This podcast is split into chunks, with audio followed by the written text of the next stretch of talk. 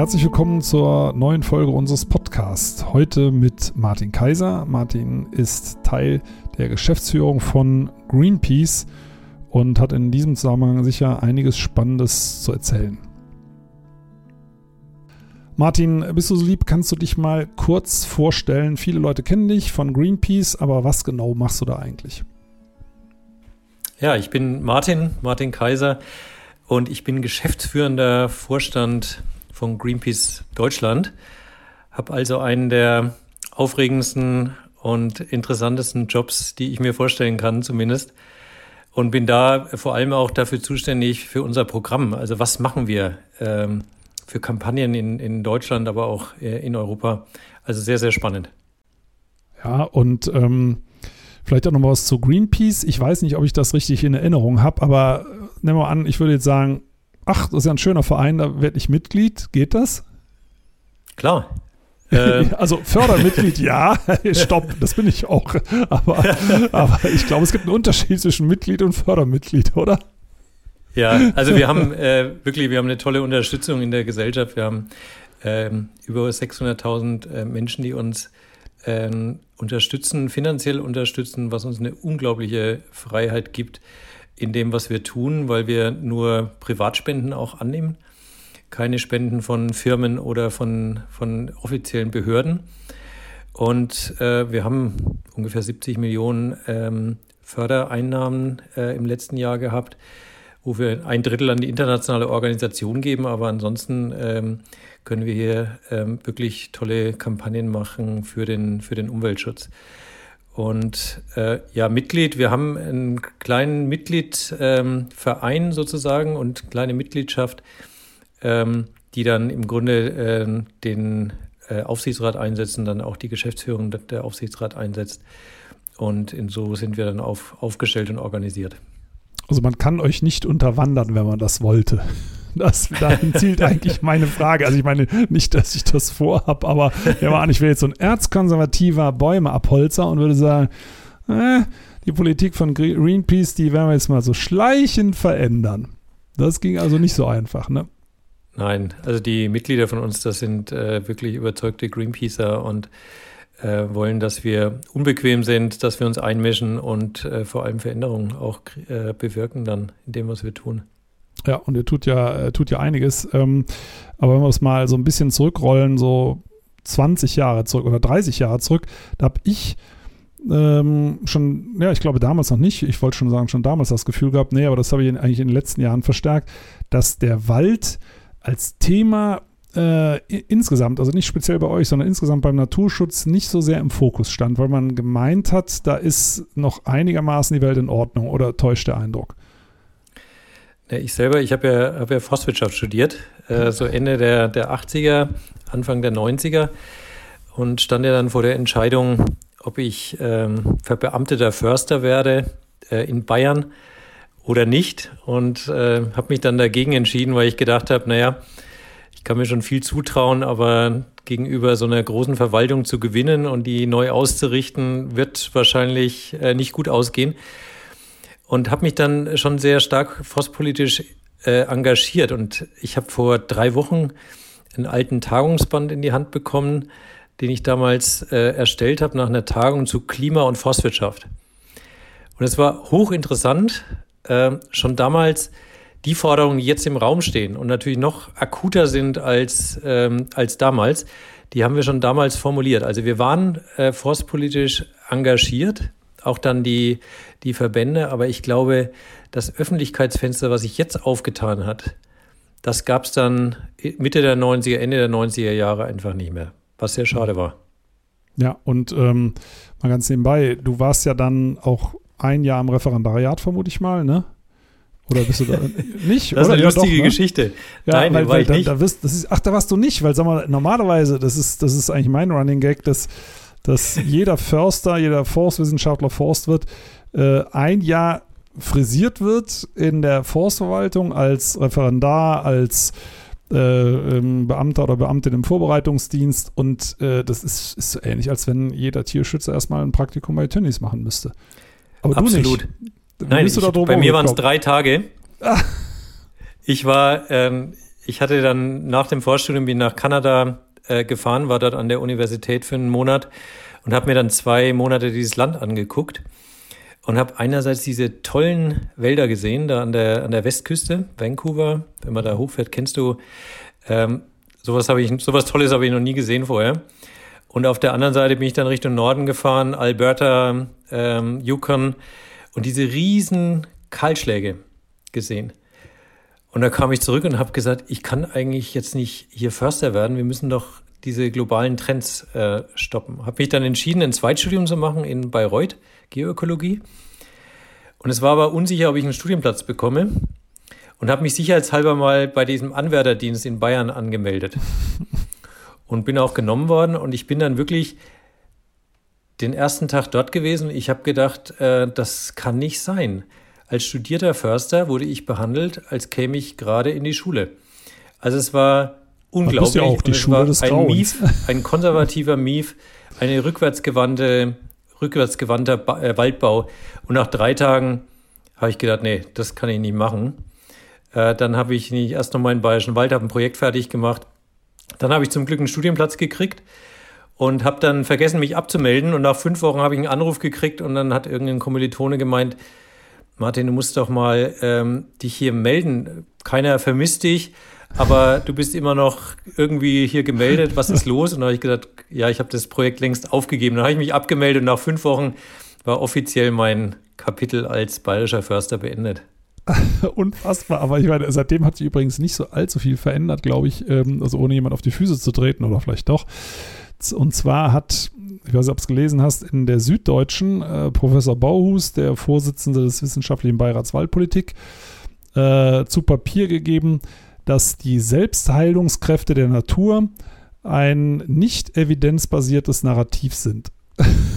also das heißt auf gut Deutsch Unfassbar. gesagt, die Selbstheilungskräfte der Natur gibt es nicht. Wald kann es nach über 300 Millionen Jahren nicht mehr selber. Das ist der Vorsitzende wissenschaftliche Beirat beim Landwirtschaftsministerium.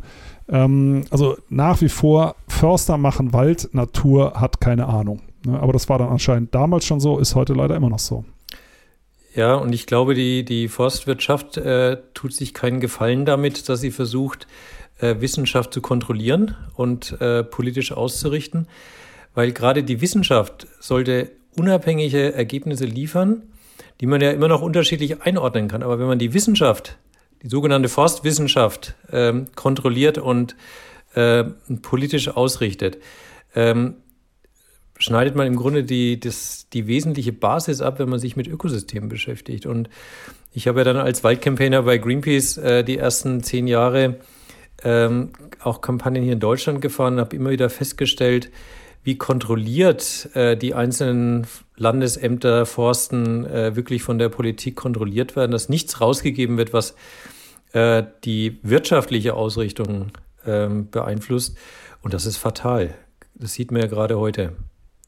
Ja, also es ist, ich sag mal so, man könnte jetzt eine Parallele zum Berliner äh, Flughafen ziehen, wenn Behörden äh, wirtschaften möchten also es sind ja keine bösen Menschen, ne? nur sie können es nicht, ne? weil sie eigentlich auf Verwaltung eingerichtet sind, die wir auch brauchen. Ne? Also gerade jetzt, äh, Corona-Pandemie, sind wir ja froh, wenn wir eine funktionierende Gesundheitsverwaltung haben, aber wir müssen uns mal vorstellen, die Gesundheitsämter würden Impfstoff entwickeln. Ich glaube, da würden wir in tausend Jahren noch darauf warten, weil sie es halt nicht können. Sie behaupten ja. es ja auch zum Glück nicht. Aber Forst, die Forstverwaltung, die ja eigentlich Kontrollbehörden sind in erster Linie, ähm, die glauben wirklich, sie machen Wald. Ne? Ähm, und ja. ich meine, dass äh, diese ähm, beim Landwirtschaftsministerium angesiedelte äh, wissenschaftlichen Beiräte für Forstwirtschaft, die wurden ja nur eingerichtet, weil die äh, Gutachten des Sachverständigenrats für Umweltfragen meist so unbequem war für die Forstwirtschaft, dass sie gesagt haben, nee, das müssen wir jetzt selber in die Hand nehmen, dass die Ergebnisse auch stimmen. Und äh, ich glaube, es scheint so, was du erzählst, das hat sich seitdem eigentlich nichts geändert. Ne? Es hat sich nichts geändert. Also ich weiß, ähm, in unserem Studium, da kamen wir so langsam davon ab, Kahlschläge zu machen im Buche. Also damals gab es ja noch Garenberger Verfahren, da wurde ja mit Planierraupe rumgefahren, weil man gemeint hat, wenn man den Boden nicht mit Planierraupen bearbeitet, könnten Buchen, Bucheckern könnten dann nicht keimen.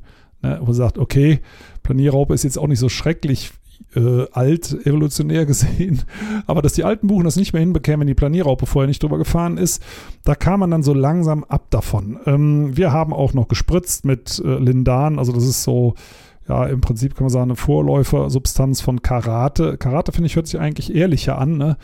Das ist der Nackenschlag für, für alle Insekten. Aber diese Mittel, das lief dann langsam so aus. Also diese ganz brutale Waldbehandlung. Und zwar spätestens, du hast es auch gesagt, Anfang der 90er Jahre, das große Erschrecken angesichts der Stürme, Vivian, Wiebke und wie sie alle hießen, äh, dass man gesehen hat, okay, Plantagenwirtschaft ist am Ende. Also damals ganz klar Aufbruchstimmung, Naturverjüngung, äh, wir brauchen mehr Laubbäume. Und dann, ich glaube, es war so vor boah, zehn Jahren, da tauchten auf einmal in den forstlichen Fachzeitschriften so hässliche Wörter auf wie Verbuchung der Bestände. Ich weiß nicht, ob du es auch gelesen hast, ne? also ob Buche jetzt ein Unkraut ja. ist, was bekämpft werden muss, was ja auch tatsächlich dann passiert ist, ne? ähm, dass man sie wieder rausgesägt hat und gesagt hat, kein Mensch braucht olles äh, Laubholz. Ähm, wir müssen jetzt unsere Fichte wieder fördern. Ne? Das ist jetzt erst ein paar Jahre her. Ja, es ist ähm, schlimm. Wir haben ja ja, es war etwa vor zehn Jahren, haben wir äh, Norbert Panek, einen tollen Waldökologen, ja gebeten, mal die letzten Buchenwaldgebiete in Deutschland äh, mal zu kartieren und haben dann auch diese, diese eine Karte veröffentlicht. Und das hat zu einem Aufschrei geführt äh, in, auf Seiten der Forstwirtschaft und auch zu der Reaktion, wir müssen jetzt alle Buchen, alten Buchen irgendwie äh, abschlagen, äh, bevor die für den Naturschutz interessant werden.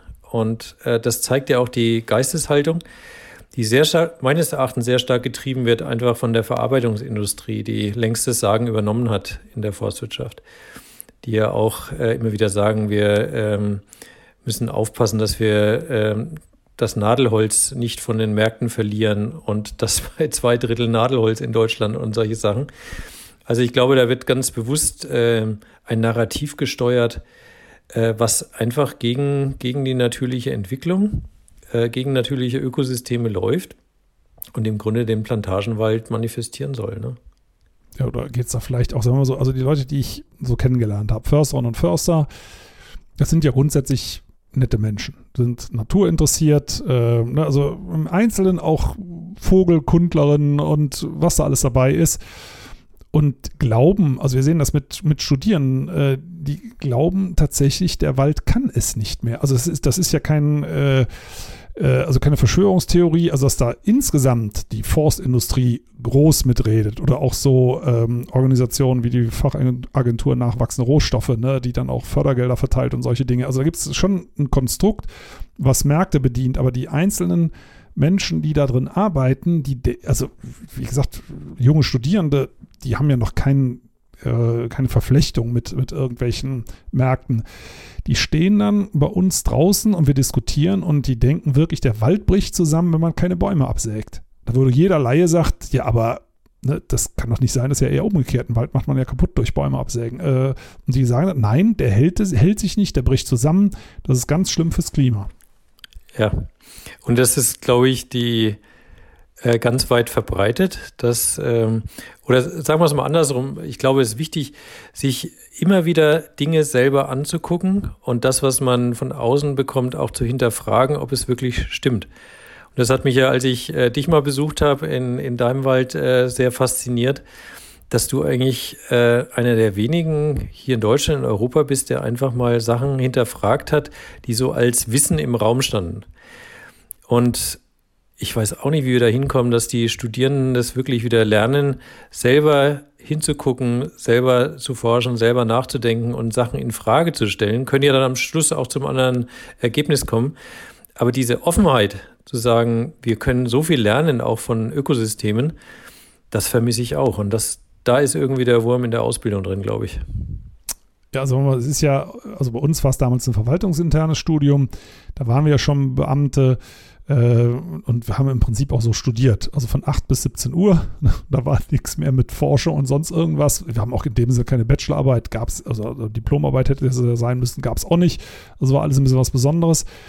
Äh, letztendlich aber auch, ist auch das Studium heute häufig von, von, von reinem Lernen geprägt und das ist genau der Punkt ähm, ich habe selber natürlich auch Mist gebaut früher. Ne? Also auch dieses Z-Baum-System, also dass man einzelne Bäume freistellt, weil man sagt, die müssen so schnell wie möglich wachsen und fördert damit eigentlich die Plantagen. So habe ich ja angefangen. und habe mehrfach, das passiert mir auch heute noch, Sachen überdacht. Ich sage mal ein einfaches Beispiel. Ich habe hm, bis, bis vor wenigen Tagen gedacht, Laubbäume, also das hat mit Forstwirtschaft gar nichts zu tun, aber dass man, was man über Bäume lernt, Laubbäume mit roten Blättern signalisieren den Insekten, hau ab, ich bin ganz stark. Äh, die aktuelle Forschung sagt, sagt, ja, das stimmt schon im Prinzip, aber die Bäume tarnen sich eigentlich mit Rot, weil Insekten gar kein Rot sehen. Also das sind schon die starken Bäume, ja, aber es ist schon ein bisschen was anderes. Ne? Ja. Das ist kein Hau-Ab-Signal, sondern ein Signal, äh, bitte, bitte geh an mir vorbei. Und ja. ähm, das, weil, weil Insekten eben Rot nicht sehen und der rote Farbstoff im Herbst, den zu bilden, diese Anthocyane, das kostet halt irre viel Energie und das können nur fitte Exemplare und alle anderen gehen eben ungetarnt ähm, in den Winter und, und die Insekten, Blattläuse legen ja jetzt teilweise noch die Eier in die Ritzen, äh, übersehen dann diese feuerroten Bäume. Ähm, aber ich habe es eben andersrum interpretiert, beziehungsweise auch gelesen. Und äh, so lernt man halt ständig was dazu und denkt, ah, verdammte Hacke, hast du dich vertan. Und gerade im, im äh, Sinne Waldbewirtschaftung habe ich natürlich auch früher viele Fehler gemacht, aber so korrigiert man sich halt laufen und das macht doch Spaß, ne? wenn man merkt, ach, da gibt es was Neues, probieren wir es mal aus gucken wir uns mal an. Ihr habt ja zum Beispiel in Lübeck irre, ein irre tolles Modell auf die Beine gestellt, wo man zum Beispiel sagt, dieses ständige Durchforsten und Pflegen über Jahre und Jahrzehnte immer wieder Bäume rauszusägen, um da so einen optimalen Wald zu formen, ist eigentlich völlig überflüssig, sogar betriebswirtschaftlich. Ne? Da musste ich auch erstmal schlucken, weil dann können die meisten Förster, die heute in Lohn und Brot sind, eigentlich erstmal die Füße hochlegen. Ne? Tja, eigentlich ja, ne? Auf jeden Fall müssten sie, äh, bräuchten sie gar nicht diesen Aktivismus an den, an den Tag zu legen, den ja äh, viele haben. Und du hast ja vollkommen recht, es gibt äh, wahnsinnig viele engagierte Försterinnen und Förster, die ähm, einen guten Job machen wollen und äh, aber teilweise Vorgaben haben von äh, den staatlichen oder kommunalen oder privaten Wald, äh, Waldbesitzerinnen und Waldbesitzern, dass äh, die äh, gar nicht dazukommen, eigentlich mal drüber nachzudenken, was, was kann man lernen von der Natur, was kann man anders machen. Und in Lübeck, ich meine, da haben mich zwei Sachen fasziniert. Das eine ist tatsächlich, wie du sagst, die haben einfach dicke Bäume und von denen können sie ab und zu auch mal welche ernten und dann bringen die gleich wahnsinnig viel Geld, ohne dass man da groß was machen muss, äh, machen muss außer warten. Und das andere, dass die, die Qualitäten, die sie, die sie haben, in so einem sehr ähm, zurücknehmend genutzten Wald äh, trotzdem toll sind. Also sind ja irre, irre Bäume. Und durch diese Lernflächen, die sie haben, wo einfach gar nichts gemacht wird, sie ja auch ganz viel ähm, lernen können von Dingen, die, kennst du es ja selber, wenn, wenn zehn Försterinnen und Förster im Wald stehen, dann wissen eigentlich alle genau, wie das weitergeht und wie es in den nächsten 10, 20, 50 Jahren sich entwickelt. Und Lübeck hat gesagt, nee, wir wissen es nicht, aber wir schauen es uns an. Und haben einfach mal Flächen aus der Nutzung, auch Wirtschaftsfelder aus der Nutzung genommen. Ähm, zu 10, 15 Prozent, glaube ich. Und dann können sie immer da ableiten, stimmen ihre Annahmen, die sie getroffen haben oder nicht. Und dann korrigieren sie auch. Und das finde ich, finde ich faszinierend. Und das ist ja das auch, was du machst. Wirklich hingucken, Sachen auch selber wieder in Frage stellen, wenn, wenn neue Erkenntnisse dazukommen. Und ich glaube, so muss es auch sein. Ähm, ja, also so, das ist ja auch viel entspannter, ne? wenn man der Natur zuguckt. Äh, natürlich stellt sich die Frage, was mache ich dann eigentlich? Äh, es reicht ja, wenn man lernt. Ne? Wenn man lernt und bestimmte Fehler vielleicht nicht mehr macht, ähm, so, worauf das zusteuert, ich glaube, das kann man schon vorhersagen. Es steuert darauf zu, dass man die Natur ihren Job einfach machen lässt. Ähm, wie sie das logischerweise ohne den Menschen überall auf der Erde kann. Ne? Ähm, also insofern ist das, das wohin es läuft, ganz einfach. Die Frage ist natürlich, ähm, wie, wie viel Holz kann man dann noch nutzen? Die stellt sich ja momentan gar nicht. Im Moment sagt Forstwirtschaft ja, die Industrie braucht so viel, also liefern wir so viel äh, und versucht das noch zu optimieren. Ähm, und eigentlich muss die zukünftige Frage lauten, wie viel kann man noch nehmen, ohne diese Funktionen zu beeinträchtigen? Oder kann man da überhaupt noch was rausnehmen? Ich weiß nicht, wie, wie du das siehst. Naja, das ist ja so wie ein bisschen wie in der Automobilindustrie, wo gesagt wird, äh, wir können uns nicht vom, von SUVs verabschieden, weil wir brauchen ja die Arbeitsplätze und wir brauchen Wirtschaftswachstum, dass es uns allen gut geht. Und trotzdem steuern wir damit voll in die Klimakatastrophe rein. Ne? Und äh, ähnlich ist es in der Forstwirtschaft. Das Normative ist das, was der Markt äh, nachfragt und der ist unersättlich. Ne? Und wenn man danach geht, äh, dann äh, müsste man ja fast alles Holz irgendwie jetzt auf den Markt werfen. Ich hatte einen äh, Waldbauprofessor, äh, Fredo Rittershofer hieß der. Ich weiß nicht, ob du den, den Namen schon mal gehört hast. Nee. Der ist immer mit, mit rotem Pullover im Wald gegangen und ist da immer total aufgeblüht. Und er hat gesagt, hat uns gesagt, er hat, der hat wirklich viele gute Sachen gesagt. Er hat äh, gesagt, also die, die Ausrichtung äh, des, äh, des Waldes von morgen auf zukünftige Märkte, auf die Märkte von heute ist ein total irres, irrsinniger Ansatz, weil ähm, vor 100 Jahren haben wir doch noch nicht gewusst, was jetzt auf den Märkten gebraucht wird, sondern wir müssen doch äh, die, die Waldbehandlung darauf ausrichten, was äh, für das Ökosystem wichtig ist. Die Boden, äh, Bodenverhältnisse, die Wetterverhältnisse, ähm, Standardsverhältnisse generell. Und dann ähm, ist es auf die Zukunft ausgerichtet. Und da hat er, glaube ich, bis heute recht. Aber das, das Gegenteil findet ja gerade statt. Richtig, es findet das Gegenteil statt und äh, wenn man noch so ein bisschen Ursprünglichkeit erhalten will, müsste man oder muss man jetzt eigentlich schauen, dass man die, du hast es vorhin erwähnt, Norbert Panik, mit dem ich demnächst auch noch ein Gespräch habe, äh, der ja diese alten Wälder erfasst hat, die müsste man eigentlich alle unter Schutz stellen. Es sind ja gar nicht mehr so viel. Ne? Ähm, und es taucht ja immer wieder die Frage auf, wie viel Wald sollen wir eigentlich unter Schutz stellen? Also unter Schutz heißt, äh, eigentlich muss ja nur die Motorsäge ausgestellt werden. Die meisten Leute, das ist übrigens auch ein schöner Begriff, ähm, reden von Stilllegungen. Ne, man kann ja den Vögeln das Singen nicht verbieten. Also die Wälder sind ja nicht still, sondern da schweigt ja nur die Motorsäge oder die Erntemaschine.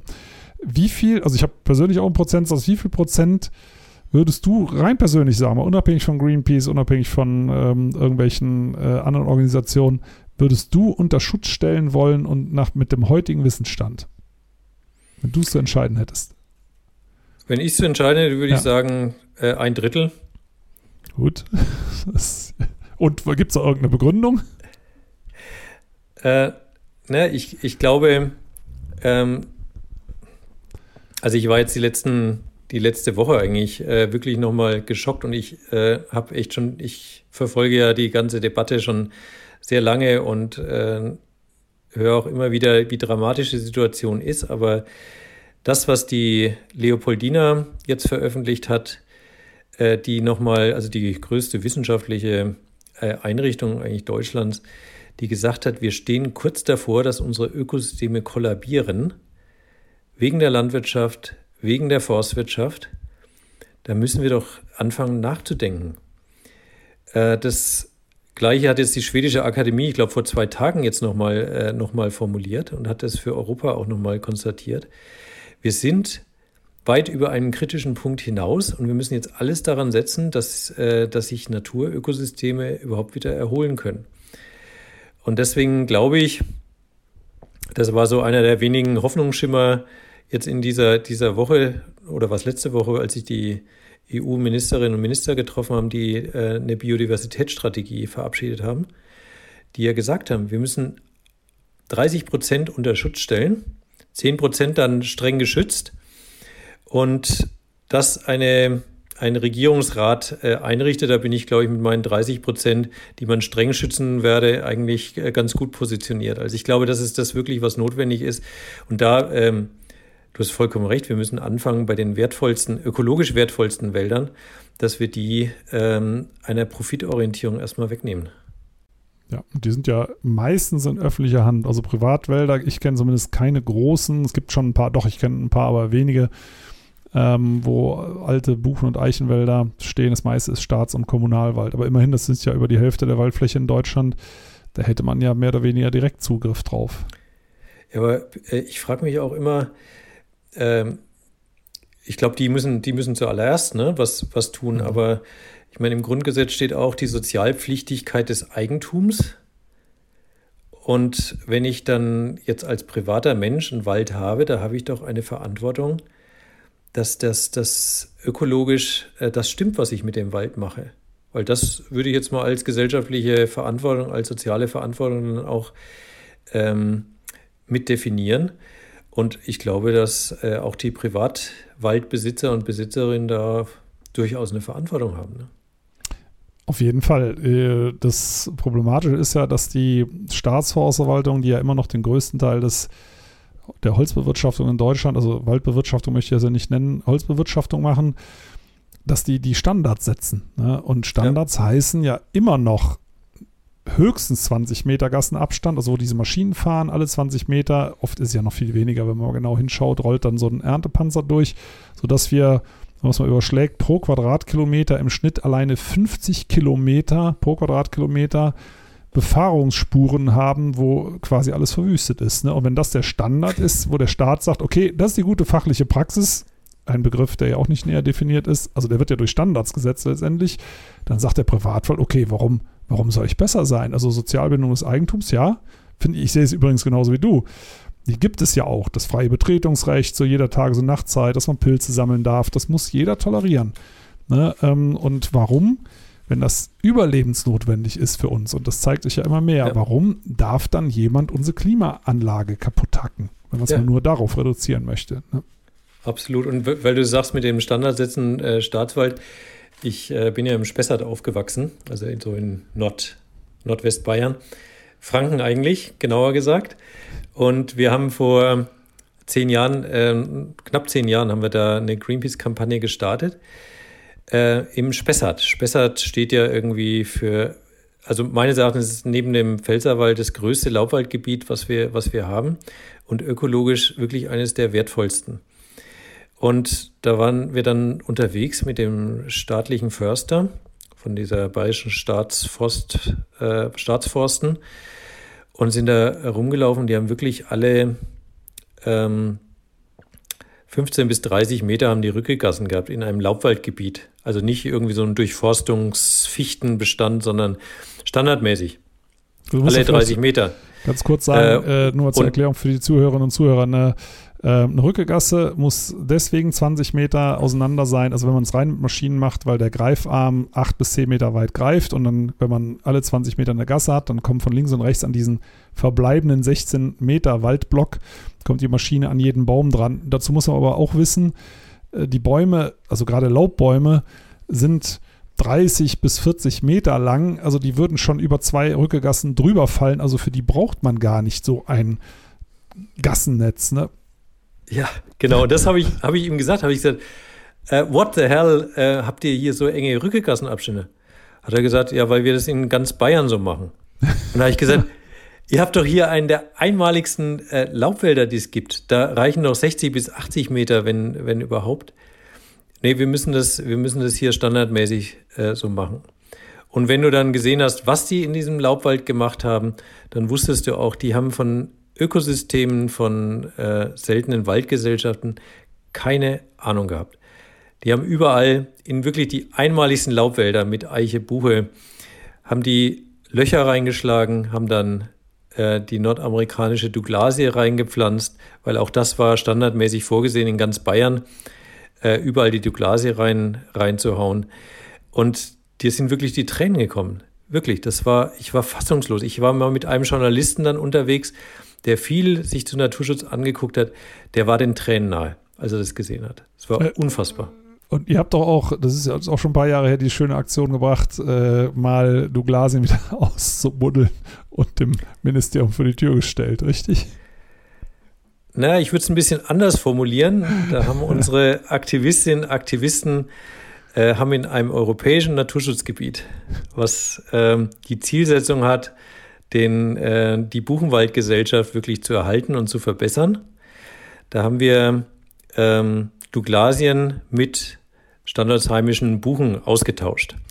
Und die, dass die, dass die Douglasien dann nicht kaputt gehen, haben wir die in Container gesteckt, haben sie zum Ministerium gefahren, dass sie noch einer guten Verwendung dann dort zugeführt werden können und haben natürlich äh, gegen diesen frevelhaften Umgang mit Laubwäldern äh, protestiert vor dem Ministerium. Also, also sehr schön dezidiert. Also, äh, aber ich, ist mir gut in Erinnerung, weil das ist ja auch mal kurz ähm, hochgekommen, ob äh, da entsprechend ein Verfahren in Gang gesetzt wird, was man dann, aber so intelligent war man dann schon, dass man das nicht gemacht hat, weil streng genommen haben wir die bayerischen Staatsforsten da massiv gegen mehrere gesetzliche Vorschriften verstoßen. Ne? Ja, ja, aber das Interessante war, ähm, die, die Forstwirtschaft hat uns natürlich gehasst dafür, aber die Europäische Kommission weil das ein europäisches Naturschutzgebiet hat durchgesetzt, dass im Spessart keine Douglasie mehr gepflanzt werden darf in diesem FFH-Gebiet. Wow, das Und, wusste ich auch nicht. Gut. Ja. Das ist äh, total äh, spannend. Der Minister hat damals schon erkannt, die Schlacht ist verloren, hat dann ein Moratorium, ein Pflanzmoratorium für Douglasie dann eingeführt. Und wir haben eine Beschwerde geführt in Brüssel und äh, die Kommission war fassungslos und hat dann äh, zwei, drei Jahre mit Bayern und dem Bund verhandelt. Und am Ende äh, durften die da, dürfen die jetzt keine Douglasie mehr da pflanzen. Sehr schön, weil ich habe das habe ich zum Beispiel letztes Jahr noch auf Rügen gesehen. Ähm, alte Buchen, also ich weiß nicht, wer der Waldbesitzer war, aber alte Buchen abgehackt und Fichte reingepflanzt. Ne? Äh, wo ich auch dachte, das gibt es eigentlich gar nicht mehr. Ne? Aber es wird einem doch lau laufend berichtet. Und dann kommen wir zu einem anderen Thema, das ist, glaube ich, für euch ist, für uns alle ganz wichtig, wo man genauso fassungslos sein kann und darf oder muss. Ähm, es ist mit dem Dannenröder Forst, was da gerade passiert. Ne? Äh, ich glaube, so Stichwort äh, öffentlicher Nahverkehr, Elektromobilität und so weiter. Wir stehen vor einer Verkehrswende und in der beginnenden Verkehrswende wird dort Wald für eine Autobahn gerodet. Ja, es äh, macht, macht mich fassungslos. Ähm, also es ist ja nicht mehr so, dass wir im Jahre 2000 oder 1990 uns befinden, sondern im Jahre 2020, wo vollkommen klar ist, äh, wir müssen äh, komplett umsteuern, was unsere Mobilität angeht. Äh, wir haben es ja jetzt während Corona gesehen, wie jetzt die Flüge nach unten gegangen sind und äh, die Atmosphäre im wahrsten Sinne des Wortes mal wieder durchatmen kann. Und was ja auch für einen, einen Krieg und für Staus auf den Autobahnen täglich stattfinden, mit LKWs, mit PKWs, ähm, das ist ja schon wahnwitzig. Ich glaube, der Verkehrsbereich ist der einzige, seit, der seit 30 Jahren seine CO2-Emissionen nicht nach unten gebracht hat, sondern die konstant gleich geblieben sind. Da ist nichts passiert. Nichts. Und die Erfahrung ist ja, je mehr Autobahnen und Straßen gebaut werden, desto mehr zieht es Verkehr nach sich. Und dann im Jahre 2020 äh, so einen tollen Wald wie den Dannenröder äh, Wald da jetzt noch abzuforsten oder abzuschlagen für, für eine neue Autobahn, das darf es einfach nicht mehr geben. Da müssen wir einfach sagen, wir sind in einer Klimakrise, wir sind in einem Klimanotstand. Und das erfordert ein genauso drastisches Umdenken, äh, wie wir das äh, auch in anderen Bereichen machen würden. Und ja, mit Corona auch aktuell tun. Da wird ja schnell reagiert. Und warum? Ähm, wir können es einfach nicht mehr mit Planungen, die vor 30, 40 Jahren angefangen haben, die einfach uns weiter auf den Abgrund zubringen, äh, können wir doch jetzt nicht weitermachen. Wir müssen, glaube ich, jetzt einfach mal wirklich grundlegend nachdenken. Und da ist der Dannenröder Wald, äh, glaube ich, gerade das prominenteste, die prominenteste Auseinandersetzung, um diesen Irrwitz einfach mal zu stoppen. Übrigens auch schön, äh, ich meine, glaube ich, in, in, in zumindest offiziellen Sprachgebrauch heißt es Dannenröder Forst und Hambacher Forst. Der hat ja das gleiche Schicksal, nur durch eine andere, andere Problematik, nämlich Braunkohle.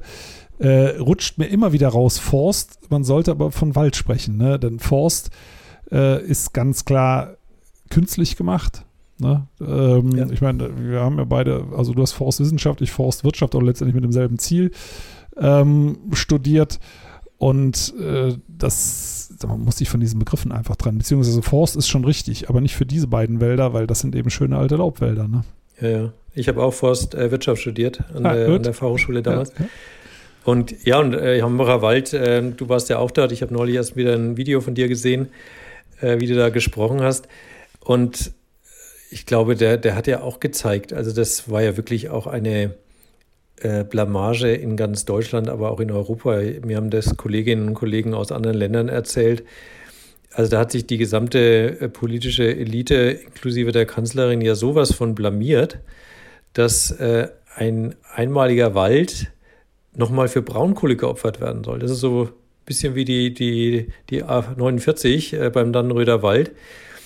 Und was halt einfach toll zu sehen war, dass ich glaube, unsere Gesellschaft das jetzt einfach nicht mehr durchgehen lässt. Also ich glaube, die, äh, das Problembewusstsein, was Klima angeht, was jetzt auch unsere Wald, Waldkrise angeht, das ist schon äh, so breit verankert. Und es gibt ja auch, gibt ja auch Lösungen. Es gibt ja mittlerweile in den meisten Bereichen super Konzepte, wie wir eigentlich rauskommen können. Das muss nur gemacht werden. Du warst da auch in dem Zusammenhang auch ähm, warst du nicht an, der, an dem Kohleausstieg auch beteiligt? Weil ich mich frage, wenn man dann mit auch Menschen redet, die das völlig normal finden, dass man weiter Kohle verheizt, wie hält man das überhaupt aus? Also, weil ich glaube, ich würde da relativ schnell sehr ungeduldig. ja, Geduld ist jetzt auch nicht meine, äh, meine große Stärke. Äh, naja, die, die, die, die, das kommt immer darauf an, wer es ist. Also wenn es ein, ein Lobbyist ist äh, von, dem, von dem Unternehmen, so wie damals äh, Schmitz von RWE, ähm, das ist natürlich rein profitgetrieben, äh, seine Argumente. Und äh, ich glaube, das macht mich richtig äh, ärgerlich, wenn der sich dann durchsetzt bei der Politik. Hat er aber nicht. Den Hambacher Wald muss er aufgeben. Und ähm, es wird ihm natürlich noch vergoldet mit, mit äh, Milliarden. Aber ich denke, wenn dann jemand in der, in der Kohleindustrie beschäftigt ist und da seinen Arbeitsplatz hat, ist für mich das schon was anderes. Da verstehe ich ja auch die Emotion zu sagen, ähm, ich will nicht, dass mein Arbeitsplatz verschwindet. Und da glaube ich, ich war ja damals in der, in der Kohlekommission mit drin gesessen, hatten wir einfach gute Diskussionen, dass wir gesagt haben, klar, wenn jemand in fünf bis zehn Jahren dann nicht mehr in der Kohleindustrie äh, arbeiten kann, weil wir aus Klimagründen jetzt äh, den Kohlebetrieb einstellen müssen, dann äh, muss sich auch der Staat darum kümmern, dass sie eine neue berufliche Perspektive bekommen, dass dann Betriebe entstehen mit erneuerbaren Energien oder die Energiekonzerne sich selber umbauen Richtung erneuerbare Energien. Und da ist, glaube ich, auch richtig was Gutes rausgekommen. Auch wenn wir am Ende total unzufrieden waren mit dem Enddatum für den Kohleausstieg 2038 ist viel zu spät. Das haben wir damals auch dann abgelehnt. Aber äh, du wirst sehen, wir werden spätestens 2030 werden wir keine Kohle mehr verfeuern.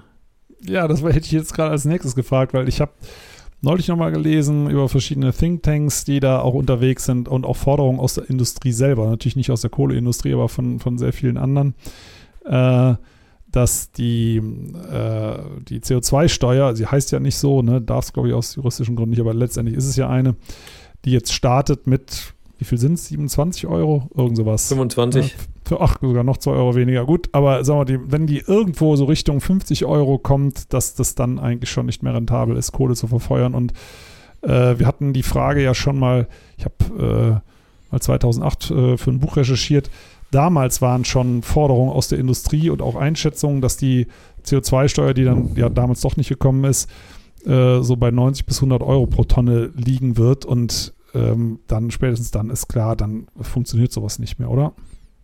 Ja, es war schon letztes Jahr so, da gab es ja noch keinen staatlichen Kohleausstieg. Äh, da haben sehr viel mehr Kohlekraftwerke sich schon abgeschaltet, beziehungsweise sind raus aus dem System, weil es nicht mehr rentabel ist. Gerade Steinkohle, die ja importiert wird aus Australien zum Beispiel, äh, wo die Wälder gebrannt haben und Siemens äh, da noch eine, eine ähm, Bahnlinie baut zu einer neuen Kohlemine. Äh, der Import von Kohle ist mittlerweile zu teuer, um die Steinkohlekraftwerke hier rentabel zu fahren. Das siehst du am besten daran in Hamburg, wo ja unser, wo ja mhm. Greenpeace Deutschland sitzt, äh, hat jetzt ähm, der Energieversorger Vattenfall hat jetzt gesagt, sie wollen jetzt sehr schnell aus einem Kraftwerk aussteigen, was erst vor zehn Jahren, glaube ich, gebaut wurde, weil es einfach nicht mehr rentabel ist aber auch die gesellschaftliche Akzeptanz völlig verloren gegangen ist. Also das ist sehr spannend. Deswegen glaube ich, wird das ähm, sehr viel schneller gehen, als sich das einige noch ausgerechnet haben.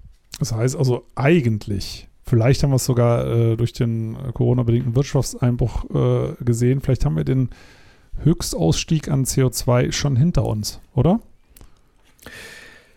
Also in Deutschland, äh, glaube ich, wird es jetzt äh, schneller gehen als als geplant, vor allem im Energiebereich. Wie gesagt, Verkehr, da gibt es noch viel zu tun. Über Wald können wir gleich mal nochmal sprechen, aber das ist ja ein trauriges Kapitel. Und ähm, global, also in Deutschland, äh, wie gesagt, da gab es zehn Jahre Stillstand und jetzt seit 2019 äh, durch den schnelleren Ausstieg aus der Kohle und jetzt 2020 wegen Corona äh, werden wir es sogar vielleicht schaffen, dieses minus 40 Prozent Ziel äh, zu erreichen. Global sind wir noch nicht beim Peak äh, ange angelangt, also bei dem Punkt, wo es dann sinkende Emissionen gibt. Und da hängt sicherlich jetzt auch viel dran, äh, was in den USA, was in China passiert, äh, ob das eine neue Dynamik dann bekommt. Ne?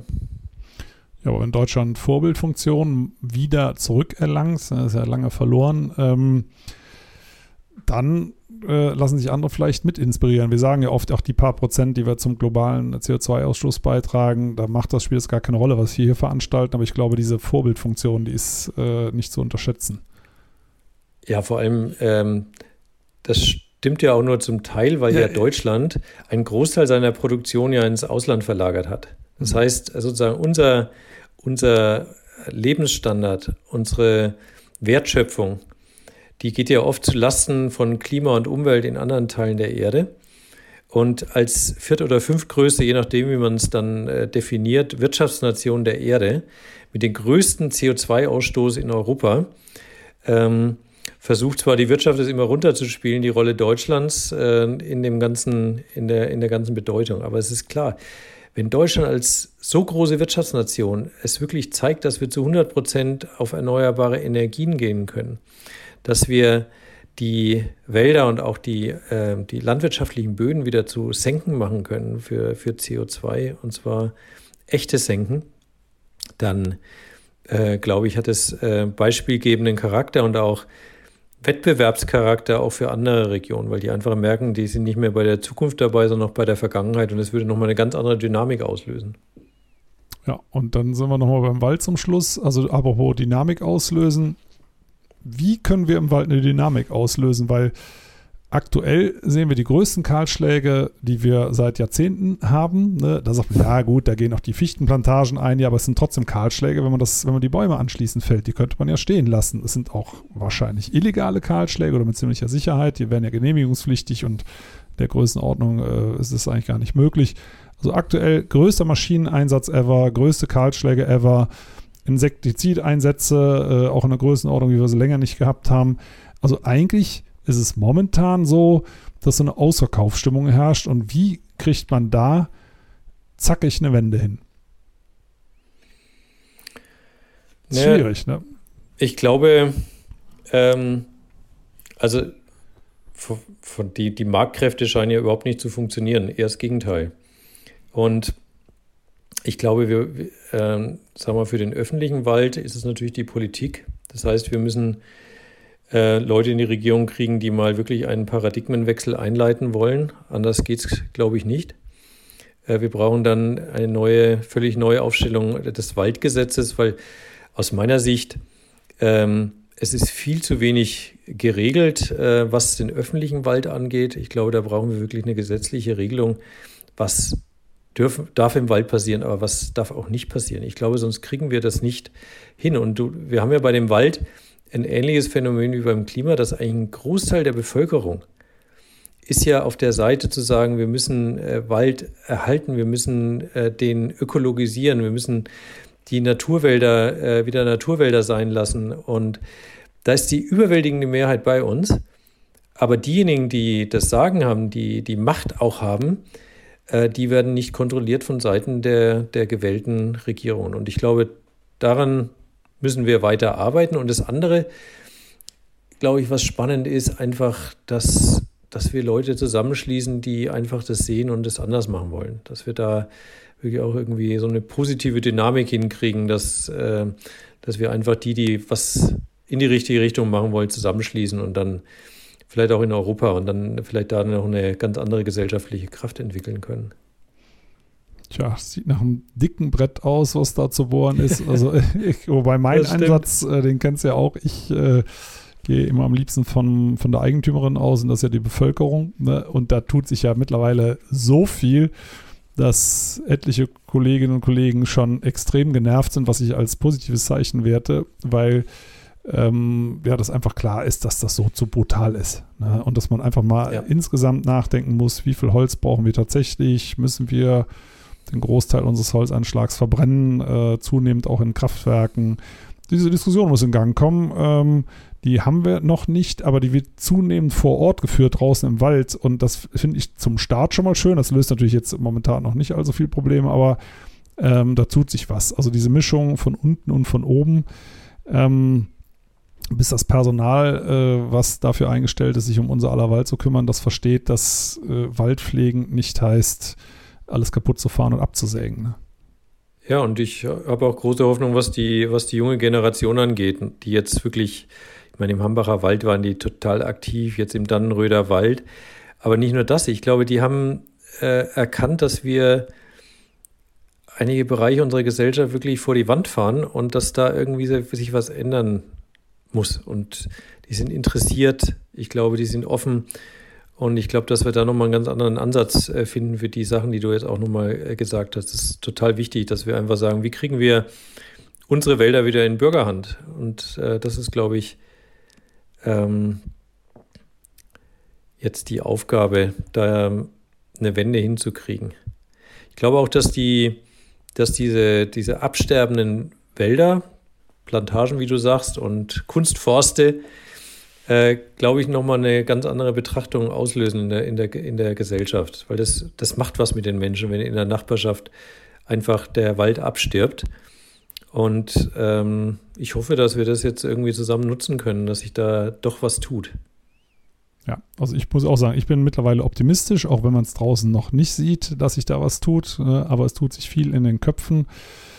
Und ähm, also meine persönliche Prognose ist, dass wir in der nächsten, innerhalb der nächsten fünf Jahre eine andere Weichenstellung haben. So, ne, das ist nicht nur mein Wunsch, ich, das ist wirklich, dann haben wir wie auch immer eine andere Bundesregierung, also mal parteiunabhängig frischen Wind rein. Äh, ich hoffe natürlich, ich habe gewisse Präferenzen, das ist ganz klar, dass wir, dass das äh, dass wir eine ganz deutlich stärkere Umweltbetonung haben, eine echte Umweltbetonung in der Politik. Ähm, und ich glaube auch, dass das kommen wird, weil Parteien, die das nicht berücksichtigen, die werden sich in Zukunft nicht halten. Man sieht das ja schon an den zumindest den ganzen Versprechungen, die jetzt gemacht werden, nachdem man äh, die Weichen anders gestellt hat. Äh, ich erinnere mal kurz an Altmaier, der sich jetzt gerade überschlägt und eigentlich unser oberster Klimaschützer werden möchte. Also wenn es denn tut, ist okay. Ne? Aber dann muss er sich ein bisschen beeilen. Er hat ja jetzt erstmal nur noch ein Jahr Zeit. Ne? Ähm, aber immerhin, es traut sich keiner mehr, das anders zu sagen und es wäre schön, wenn sich keiner mehr traut, es anders zu machen.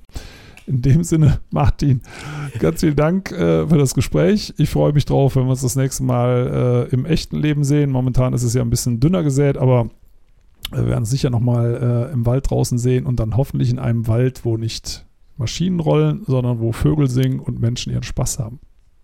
Ja, freue ich mich auch drauf, Peter. Vielen Dank, dass du mich eingeladen hast. Total Spaß gemacht.